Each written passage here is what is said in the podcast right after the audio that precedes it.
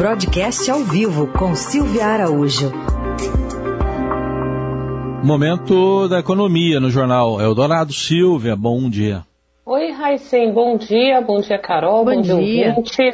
Bom, vamos falar dessa expectativa de votação do orçamento, mas é, já se sabe se for aprovado desse jeito, vai ser o menor investimento da história, Silvia.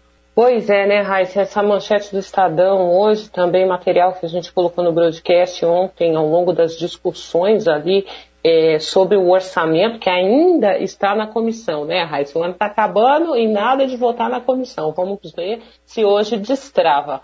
Mas aí, olhando no detalhe o orçamento, a gente está vendo essa taxa de investimento caindo e é caindo a cada orçamento da União.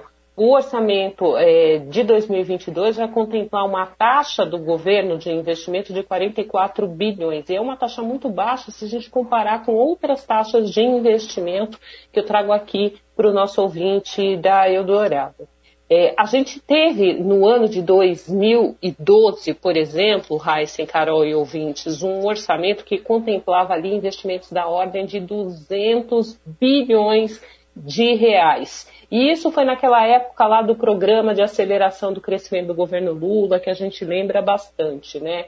Esse é, orçamento da União mais robusto, com uma taxa de investimento mais robusta, o que, que ela significa? Ela significa lá na ponta mais geração de emprego. Por quê? À medida que se tem investimento público na economia, principalmente no momento em que o investimento privado ele anda um pouco mais acanhado, o investimento público faria esse papel e traria aí novas opções de emprego, acabaria gerando mais emprego para a população. Para se ter uma ideia, nessa época do programa de aceleração do crescimento dos governos lá atrás petistas, e aí eu não vou colocar nem é, é, siglas, né? Porque na realidade a gente está falando o que o investimento público pode trazer de benefício para o crescimento econômico e também para a geração de emprego.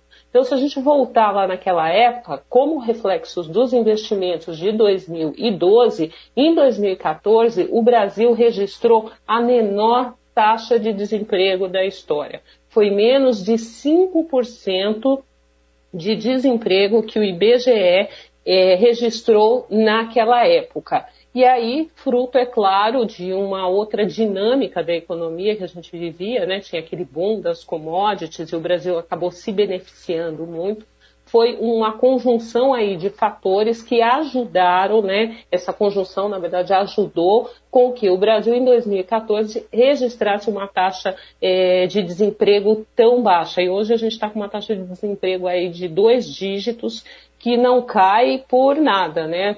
Há tentativas aí de alguns programas para tentar acelerar é, um pouco aí a, a redução é, do desemprego no Brasil, mas isso não está acontecendo. Então, quando a gente sai de uma taxa de investimento público de 200 bilhões que tínhamos lá em 2012 para uma taxa de 44 bilhões, que é o que está previsto no orçamento da União para o ano que vem, então a gente já começa a antever que pelo investimento público, não será pelo investimento público que a gente vai conseguir reduzir essa taxa de desemprego no Brasil hoje, que ronda aí hoje esses 12,5%, 13%, segundo os dados do IBGE. Aí vai ter que contar bastante com a iniciativa privada, né, com os investimentos da iniciativa privada, que precisa, né, Heisen, Carol e ouvintes, de um ambiente é, mais uh, convidativo, digamos assim, para os seus investimentos, quer sejam investimentos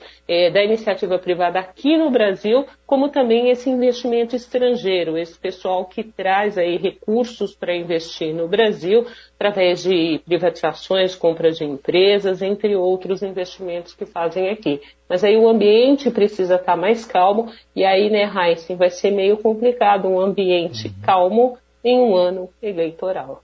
Silvia, que também queria te ouvir sobre a Omicron derrubando, enfim, diversos mercados e também é, é, em relação a, a, previsões de crescimento econômico, tudo meio frustrado depois da entrada da variante, não?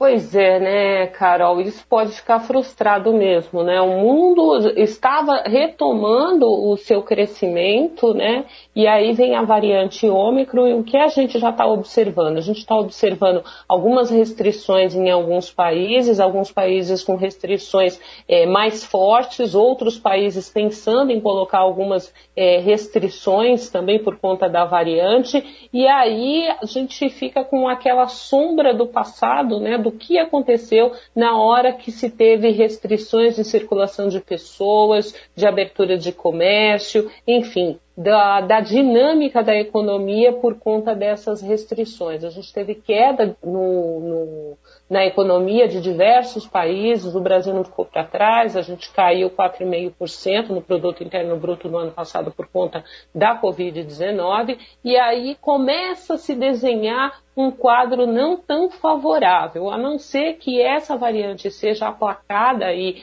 é, num curto prazo, as previsões de crescimento econômico elas começam a, a, a serem reduzidas mundo afora, né? Porque o que, que acontece? Se você começa a, a restringir a economia nos países é, você começa a comprometer o fluxo do comércio internacional. E o que, que é esse fluxo de comércio internacional? São as trocas entre países, né? Esse comércio, a exportação do Brasil para os Estados Unidos e para a China, a importação que o Brasil faz é, de outros países, de coisas que a gente não tem aqui no Brasil, de alguns equipamentos. A gente está sofrendo bastante com essa questão, por exemplo, dos semicondutores, né, Carol, para o setor automotivo. Então, na hora que você restringe muito o consumo, né, dentro dos países, você acaba restringindo também esse comércio que existe multilateral, esse comércio exterior, acaba afetando a, a pauta de exportação e importação dos países. E outro reflexo que a gente tem nisso, Carol, a gente já está batendo um dólar aí a 5,75, né? Ontem o dólar já bateu 5,75, também com essas preocupações de restrições é, com relação a Ômicron e o menor crescimento. O Banco Central já está de olho, hoje vai fazer um leilão aí, vai colocar dólar à vista no mercado, são 500 milhões de dólares que vão ser colocados para tentar aí conter a alta do dólar nesse finalzinho de ano. Isso é tradicional, todo final de ano tem uma pressão é, de dólar, há mais demanda pela moeda, mas nesse ano a gente tem essa pressão adicional aí com relação às preocupações da Ômicron. Ou seja, é o Banco Central tirando um pouquinho de dinheiro ali das suas reservas internacionais para tentar conter essa alta do dólar. Já foram aí nesse mês de dezembro mais de 3 bilhões de dólares à vista, né, dinheiro físico ofertado no mercado, mas as reservas estão aí para isso, né? A gente tem ali pelo menos 350 bilhões de reservas internacionais para serem usadas em momentos é, como esse de pressão adicional na cotação do dólar, o que significa o enfraquecimento da nossa moeda aqui, do real. Muito bem, a economia hoje com a Silvia Araújo e a gente vai agora para o plantão, né, Silvia? Então, um bom Natal. Para você também, Heisen, para você, toda a família. Acho que a gente se encontra só em 2022. Um grande ano para você. E, Carol, a gente se encontra aqui na quinta, né? É nós. tchau. Um beijo. Beijo, tchau.